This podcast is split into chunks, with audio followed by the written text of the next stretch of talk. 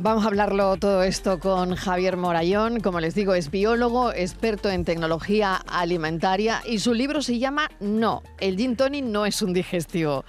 Profesor, bienvenido, ¿qué tal? Hola, encantado de saludarte. bueno, mil gracias, que hace tiempo compartimos también un plato de televisión, pero bueno, hoy estamos aquí en la radio, así que bueno, vamos a desterrar algunos mitos.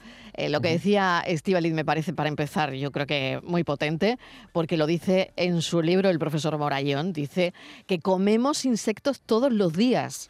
Sí, es que es eh, imposible desecharlos. En la harina hay insectos, aunque estén machacados. ¿En serio? Eh, sí, de hecho hay... Pero yo no los veo. Claro, eh, corazón que no, los ojos que no ven, corazón que no siente, ¿no? Bueno, Ahí viene bien el refrán. No pasa nada porque, porque el contenido en proteína de los insectos es bastante interesante, así que bueno, ah, es un, complemento, un complemento a la harina.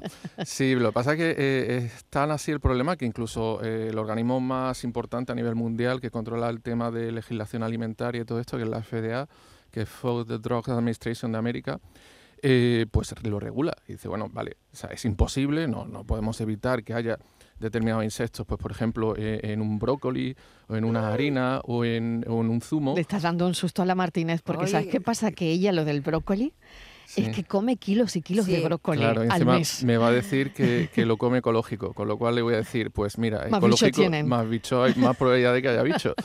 Que no es malo, que no estoy diciendo que sea malo, mm. simplemente que, oye, esto está... Se me cae el mito, el mito de los el Mito, qué interesante, oye, qué interesante. Yo hasta que no lo he leído en tu libro no me había percatado no había sido consciente de que, bueno, en la fruta tal vez, una manzana, ¿no?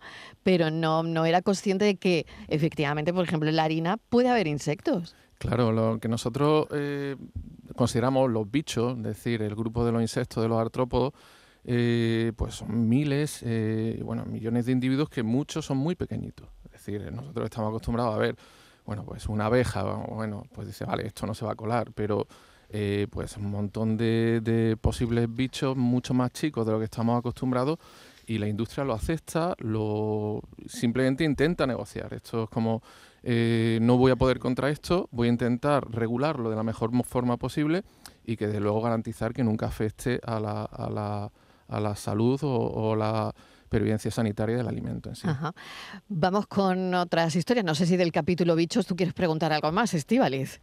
No, ya me he quedado, no sé, el agua, el agua del grifo. contenta. Sí, una, el agua del grifo también tiene bichos. El agua del grifo. el agua del grifo es estupenda, en ah. el 90 ah, y tanto, muy alto por ciento eh, de toda España y concretamente en Andalucía tenemos, eh, tenemos fama de, tener agua, bueno, Granada igual se libra ahí por, por el tema de Sierra Nevada y bueno, y poco más. Pero resulta que cuando eh, la OCU, por ejemplo, te hace un análisis, te saca que el agua de Málaga, por ejemplo, es la segunda mejor de España. Aunque no sepa tan bien en algunas zonas, ¿no? No sabe tan bien hasta que, hasta que te acostumbras, cuidado. Ah, Esto es cuestión de costumbre. bien, bien. Es decir, lo que tenemos que tener claro es que el agua embotellada, en el mejor de los casos, es decir, el agua embotellada más barata, vale 100 veces más que el agua del grifo. Y os recuerdo que... ¿Y estamos pagando esa calidad? Claro, bueno, no, desde luego que no, 100 veces más, no, en absoluto. Claro. Y os recuerdo que hay que transportarla también en casa. Entonces, cuando tú estás dispuesto a pagar 100 veces más por algo y encima llevártelo a casa, se supone que te tiene que dar un plus impresionante, espectacular. En absoluto. De hecho, muchas aguas embotelladas son peores que el agua del grifo. O sea que la diferencia es que incluso puedes comprar un agua que sea peor. ¿Y mm. cómo sé yo qué agua embotellada compro y qué agua me viene a mí bien? Bueno, pues eso, por ejemplo, el contenido en sales minerales. Entonces, aquí me hace gracia porque cada marca pues presume de lo eh, suyo. De lo suyo. Entonces, bueno, pues si el, eh, si el agua es eh, potente en concentración mineral, pues te va a hablar de eso, de, que es un agua con la potencia de la montaña, o, fin, o te cuentan alguna historia de estas que está muy bien. Y si el agua es todo lo contrario, el agua es eh, baja en sales minerales, pues te hablan de aguas de mineralización débil y lo, y lo venden como un agua depurativa, como es un agua... Eh, lo curioso es que luego eh, la industria pues le da una vuelta al asunto y te dice, ah, vale, te he quitado el calcio por un lado, pues por ejemplo, te lo pongo en el yogur y te cobro. Es decir, te cobro por, por aguas eh, baja en calcio, por ejemplo, y luego te cobro por suplementar el yogur con calcio. Es un negocio redondo. O sea que, por lo tanto, agua del grifo. Agua del grifo eh, siempre, a no ser que estemos en un, ayuntamiento muy concreto que nos digan, no, no, este, este agua no se puede claro, hay un problema de, en fin, del pozo no sé qué y, y no se puede, pero en una ciudad normal de España, de Andalucía, perfecto. Agua del grifo. Yo una cosita con el agua. Adelante, adelante. Porque bueno, yo soy eh, bebedora de agua del grifo de toda la vida, cuando incluso cuando estaba mal visto, porque ibas a un restaurante y pedías agua del grifo y te miraban mal, te decía, me han llegado a decir, no, aquí agua del grifo no ponemos. Pero bueno, me alegro mucho porque ahora ya te la tienen que poner. Pero yo siempre he tenido una duda. El agua de botella, el agua de botella, esas botellas de plástico que están, eh, yo no sé cuánto tiempo lleva ese agua dentro de ese plástico, que están sometidos em, a temperaturas altas seguramente, que están luego guardadas en almacenes que no se sabe cuánto tiempo. Y yo cuando veo ese agua en esas botellas y que, y que se paga por, esas botellas dinero, siempre pienso, digo, ¿sabrá la gente lo que está comprando? Que igual ese agua lleva ahí, ahí, ves a saber cuánto tiempo y ha estado con calor, con frío, en la oscuridad, en la luz. Eso tiene que ser malísimo. Pero todo esto se controla. Javier. se controla. ¿Tú crees, eh, por ejemplo, no, lo sé, en, los kioscos, en, los kioscos, de, los paseos marítimos, al final el agua es lo que menos vale, es lo que más ocupa. ¿Dónde está el agua? Muchas veces está afuera, está al sol. El plástico hace un efecto invernadero y ese agua puede estar a muchísimos grados. Y se pueden empezar a desprender determinadas moléculas del plástico. Y bueno, ya nos meteríamos en otros temas, pero por ejemplo hay unos estudios de la Universidad de Granada verdaderamente preocupantes por, con compuestos químicos como el bifenol A. ¿vale? Hay incluso un documental por ahí que se titula La, virilidad en peligro, que es porque el bifenol A es un, es un mimetizador de las hormonas femeninas. Bueno, eso sería una historia larga, pero desde luego no nos viene nada bien. ¿Vale? Entonces, eh, es decir, que al final estamos comprando algo muchísimo más caro, nos está costando trasladarlo y encima eh, eso de que haya estado siempre conservado eh, en unas condiciones óptimas, pues bastante, bastante relativo, seguro. Vamos con falsas creencias también o con medias verdades, que de eso va mucho eh, este, este libro, ¿no? Las bebidas energéticas, del agua a las bebidas energéticas. Mm, buenas, malas, ni buenas ni malas. Eh, a ver. Bueno, pues a ver, aquí nos juntamos con varias cosas. Eh, por desgracia se han puesto de moda y están asociadas a incluso eh, una vida deportiva. Es decir, hay una marca muy potente que patrocina un montón de eventos y bueno, y entonces está, tiene un grado de, de aceptación, de aceptación por ejemplo, entre los jóvenes, como que si fuera algo propio propio deportista. Pensemos que una bebida energética normal al uso te puede estar dando la cafeína de cuatro cafés a, la, vez, ¿eh? cuatro cafés solo a la vez y una cantidad de azúcar eh, que pueden ser a lo mejor tres refrescos de cola que ya es una cantidad bastante, eh, bueno, una cantidad mm, muy considerable y que supera por tres o cuatro veces la cantidad diaria admisible de azúcar. Es decir, en un solo gesto te estás tomando una cantidad de cafeína muy por encima de, la lógica y una cantidad muy por encima de azúcar de, las recomendaciones diarias en, un solo gesto. Es decir, y luego ya, pues sigues con tu día a día. Uh no sé si tú quieres añadir algo en bebidas energéticas. Me paro para que tú pues también. Yo quiero seguir, pero con bebidas, con refrescos. Hablaba de refrescos cola. a los refrescos, vamos. Vamos a los refrescos que a mí también me parecen vamos, un atentado a la alimentación, al cuerpo. Eh, los que se venden con 00, ¿son 00 o no son 00?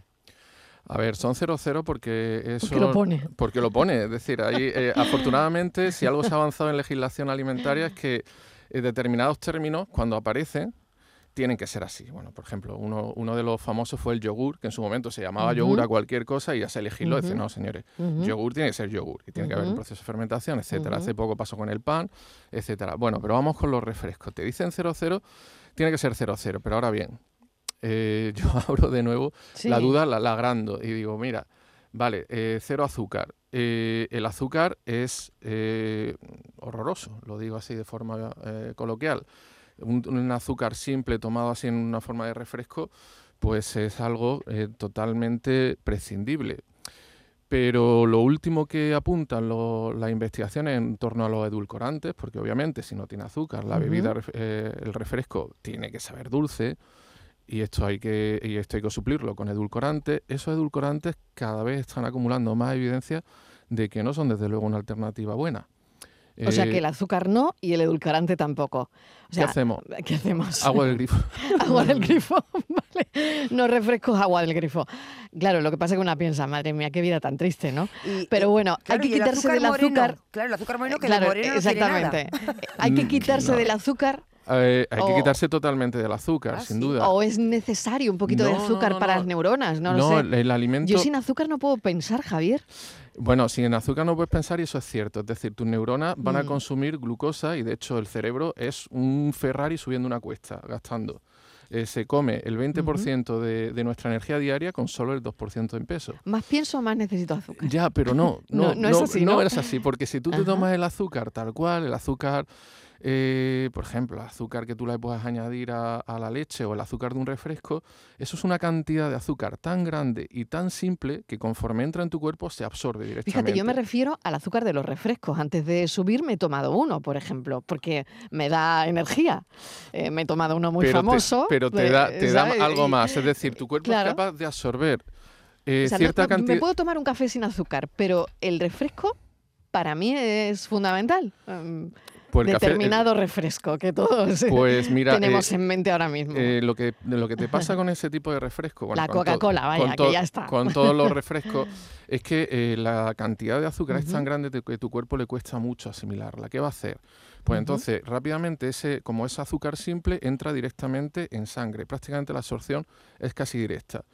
Eh, tu cuerpo se encuentra con un subidón de, glucosa en sangre y la, glucosa en sangre tiene que estar muy limitada, porque si no te da rápidamente, te puede dar un coma diabético e incluso morirte. Entonces tu cuerpo rápidamente reacciona, activa el páncreas, el páncreas segrega insulina y retira todo lo, que, lo rápido que puede ese azúcar de sangre. Al final, ¿qué va a pasar con ese azúcar? Ese azúcar, al final, se va a, transformar en grasa, porque tu cuerpo no le da tiempo, por ejemplo, a transformarlo en glucógeno, que sería lo lógico. Claro. Sin embargo, si ese mismo azúcar, por ejemplo, está metido en una trama con fibra, por ejemplo, una, una fruta normal, una manzana dura, que no sabe dulce, y nos comemos esa fruta, pues esa fruta al estar eh, en esa trama, en, ese, en esa pulpa, eh, con mucha cantidad de fibra, el cuerpo va poco a poco eh, destruyendo esos enlaces y va extrayendo molécula a molécula el azúcar. Esa entrada en sangre, de forma gradual de ese azúcar, es interesantísima y es lo mejor, porque a tu cuerpo le da tiempo a llevarla, por ejemplo, a las diferentes células y que se acumule en forma de glucógeno. O sea que entre el refresco de cola y la manzana al lado, me tengo que ir a por la manzana. Manzana, sí. Manzana sí o sí. Sí, y nunca, y nunca por ejemplo, eh, zumo de manzana. Y nunca zumo de manzana, claro, porque estoy ingiriendo claro, porque el, azúcar otra vez. Ah, estoy en lo mismo, ¿no? Eh, sí, por ejemplo, un zumo de manzana, un zumo de naranja que estamos haciendo. Lo que hemos hecho es exprimirlo, y le hemos quitado toda la trama, toda la estructura de fibra que, que ralentiza esa absorción de azúcar, se la hemos quitado con el zumo y al final nos estamos bebiendo eh, pues un líquido muy azucarado y, que, y que no es nada interesante. Es, lo, es lo mismo el zumo de naranja que el de manzana, vale para todo tipo de zumos de Tú piensa, sí, tú piensas, por ejemplo, tres naranjas venga, no las comemos. Pero exprimidas. No, no, no las comemos eh, tal cual. Tal cual. con, eh, además, la naranja, agajos. La, naranja, la naranja además eh, tiene una fibra bastante, bastante potente, tiene una estructura que al cuerpo le cuesta, le cuesta ir deshaciendo poquito a poco. Y todo ese azúcar, que imaginemos, una, naranja en plena, en, en plena madurez, riquísima, y todo ese azúcar va entrando, nosotros la saboreamos, pero va entrando dentro de nuestro torrente sanguíneo de una forma muy mesurada, muy poquito a poco. Y nuestros enzimas actúan de una forma también muy lógica. No hay un chupinazo de, insulina, por ejemplo, eh, por parte del páncreas, no hay reacciones excesivas. Y eso va poco a poco acumulándose en forma de glucógeno en las células, que el glucógeno es la energía más interesante, la energía que realmente nos activa. Esto que te comentaba y necesita, ese es el glucógeno. Esas mismas tres naranjas, si en vez de tomárnoslas así, las exprimimos, ya estamos desechando toda la fibra, toda la pulpa, estamos eh, dejándonos un montón de cosas muy buenas, porque la fibra luego, por ejemplo, eh, pues nos ayuda al tránsito intestinal, nos ayuda, por ejemplo, a nutrir a nuestra microflora, eh, pero por lo pronto hemos dejado un líquido prácticamente seco de, cosas eh, interesantes y solo con el azúcar. Me va a decir, sí, pero tiene mucha vitamina. Sí, tiene mucha vitamina pero hemos transformado tres naranjas estupendas en un producto muy poco interesante a lo que podría haber sido. Claro, qué interesante. Por lo tanto, mejor comerte la naranja entera que tomarte un zumo de naranja. Bueno, adelante, Estivaliz. Sí, yo tenía dos preguntas. Eh, ya que estamos llegando, que nos, come el tiempo, eh, son diferentes, pero es, que me parecen muy importantes las dos. Eh, hemos leído muchísimos artículos, trabajos de universidades, que si el alcohol, que si una copita es buena para, para comer, que te ayuda, que es digestivo, qué tal. Entonces yo quería preguntar, ¿A quién creemos? ¿El alcohol? ¿Una copita es buena? ¿No es buena? ¿Nos podemos tomar alcohol? Eh, usted dice que el gin tonic no es un buen digestivo, como también se ha dicho, ¿vale? Hasta ahí, eso yo lo puedo entender. Pero, eh, por ejemplo, el vino. ¿El vino es malo? ¿Hay que tomar vino? ¿Se puede tomar? ¿No se puede? Y otra cuestión es el colágeno. Ahora todo el mundo le ha dado por tomar colágeno. ¿El colágeno es bueno? ¿Hay que tomarlo? Eh, ¿Todo tipo de población a partir de una edad? ¿Las mujeres? ¿Los hombres? Bien, pues si te parece empiezo por la última porque es un tema que especialmente me, me indigna, el tema del colágeno. A ver, el colágeno esto eh, nos lo podría resolver un chaval de primero de bachillerato que, esté dando biología. A ver, el colágeno es una, eh, una proteína enorme, es una estructura terciaria, se habla, y, tiene tres mil y pico aminoácidos. Los aminoácidos son los componentes de las proteínas. Son como, nos tenemos que imaginar un collar de perlas, ¿vale? Muy largo, y cada, y cada, y cada bolita, pues sería, sería un aminoácido. ¿De acuerdo? Entonces, ese es una macromolécula bestial. ¿Qué hace el cuerpo cuando nosotros tomamos colágeno? Lo primero que va a hacer es romperlo. Eso es imposible. El colágeno no se puede absorber directamente a la sangre. ¿De acuerdo? Entonces, el, cuerpo tiene una serie de enzimas que son como unas tijeras químicas que van rompiendo estas bolitas. ¿Vale? Y al final estas bolitas entran de una en una. Es decir, que nosotros comamos, eh, tomemos colágeno eh, no quiere decir que ese colágeno vaya a entrar en sangre y por Dios, qué barbaridad, que vaya a, lo mejor a nuestra rodilla, que la tenemos maltrecha, y se instale allí. Eso es una barbaridad bioquímica de un nivel eh, difícilmente calificable. Entonces, lo que hace el colágeno, lo único es que entra en tu cuerpo, se rompen los diferentes aminoácidos, esos aminoácidos se absorben.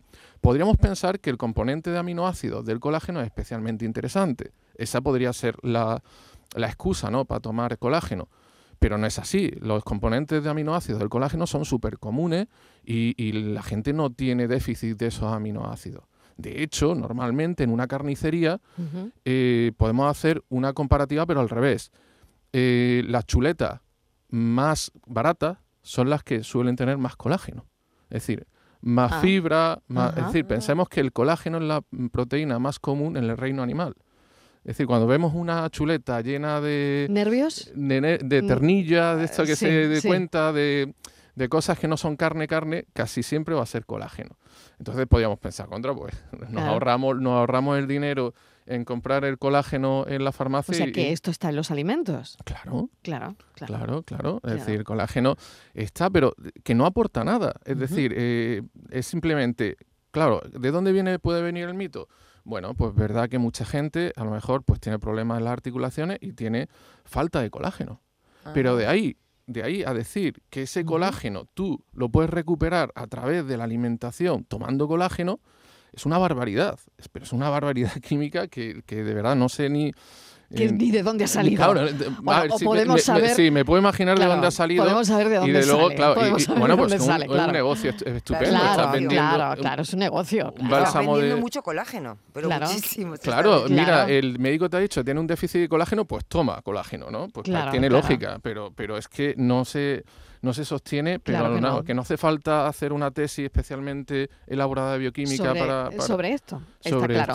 Siguiente cuestión, Estivaliz, que tenía que contestar. Del alcohol, la copita de ah, vino. Ah, vale, vale, disculpa. Vale, y lo del gin tonic, que al final creo que no... Mira, el alcohol, mira, pues siento ser un aguafiesta, pero... A esta hora, además, que estamos en la sobremesa. Claro, los estudios, los estudios no dejan lugar a duda. No hay una cantidad mínima de alcohol que sea bueno. Lo siento, es así. Es así. Entonces, eh, ahí, eh, pues es que hay poco que discutir. Podemos, eh, a ver, yo, por ejemplo, en el libro le doy un respiro también a, este, a esta temática en el sentido de decir, bueno, cuidado, también tenemos que valorar la, fin, las relaciones sociales, nuestra, nuestra salud psicológica, es decir, que igual eh, eso hay que ponerlo también en la balanza. Y bien, puestos a elegir, pues indudablemente eh, un, vino tinto eh, lleno de, de, antioxidantes como el resveratrol, lleno de, de sales minerales interesantes, con una composición mesurada y con un sabor riquísimo y no demasiado alto en alcohol, pues es una elección infinitamente mejor a no un destilado, como por ejemplo el que da título al libro, el gin tonic, que es eh, directamente, pues claro, es una barbaridad. Es decir, ¿en qué, en qué momento el gin tonic va a digerir nada o va a ayudar nada a la digestión. Es una, una bebida... ¿Quién se ha inventado esto? Profesor Morayón, ¿quién se lo ha inventado? Puedo imaginármelo, pero, pero nos tenemos que hacer una idea de, claro... de que no hay que, que esto es un mito. Un licor De, más de 40 grados en el estómago, que lo, mm, lo que va a hacer es directamente irritar la, la, mucosa gástrica, pues, pues generar una gastritis, pero que eso va a digerir nada, absolutamente nada. No va a digerir nada, ¿no? No, va a digerir, o sea, que servirá para mil cosas pero no claro, es como para digerir nada. Es cuando de repente le damos propiedades mágicas a, cosas. Algo que, no lo tiene, claro. Por ejemplo, con los zumos detox, que también, que te dicen... No, Esa es otra, ¿no? Sí, con esto te, te las toxinas, este, un zumo de espinaca con manzana verde y no sé qué más pues como es verde, pues esto te, te desintoxica. Dice, contra, pero ¿en, qué momento esa lógica funciona? Pues funciona. Claro. Y entonces, claro. Pero que funciona en la cabeza, pero, pero luego no funciona en el organismo, ¿no? No, a ver, eh, detoxificar el organismo es una, un, algo tan, tan complejo que lo hacen dos de los órganos que, que más enrevesadamente difíciles son de entender. Yo alguna vez me he levantado, Javier, y, me he levantado, pues, pues te levantas, ¿no? Y te vas a preparar un desayuno fin de semana porque tienes tiempo.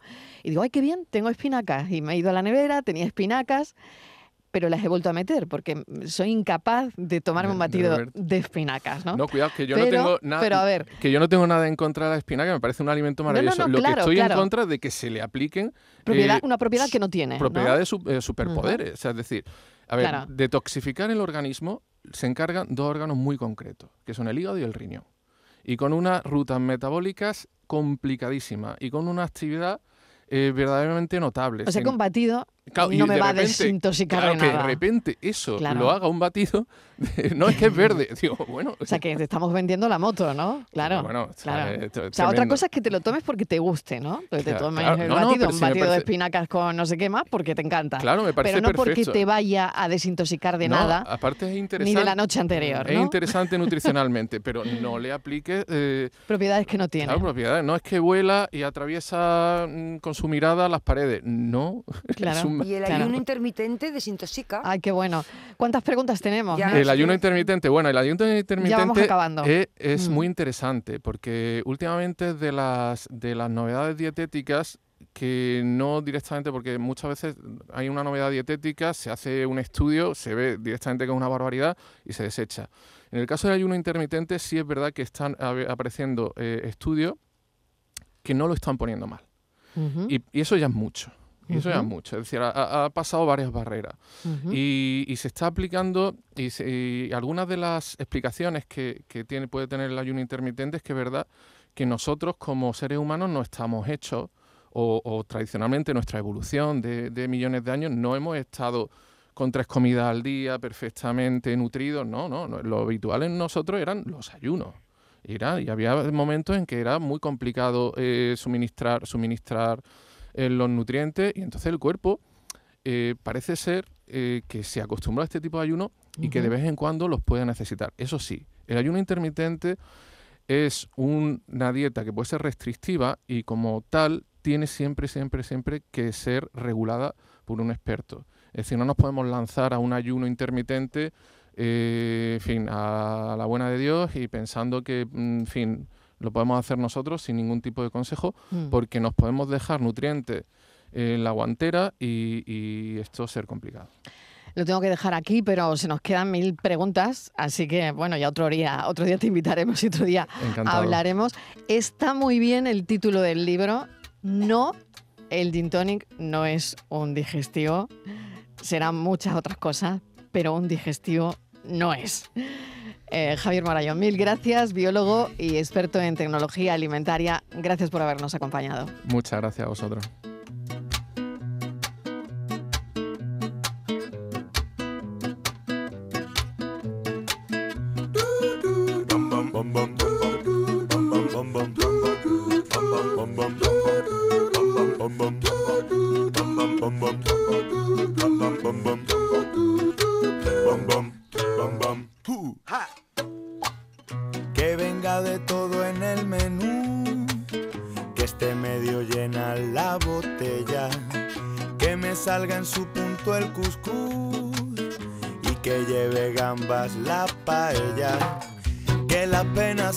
Coman con pan, que la despensa nunca esté vacía, que la belleza no sea integral ni la vida baja en calorías. No sé lo que quiero, pero lo quiero ya. Me voy a quitar el babero y a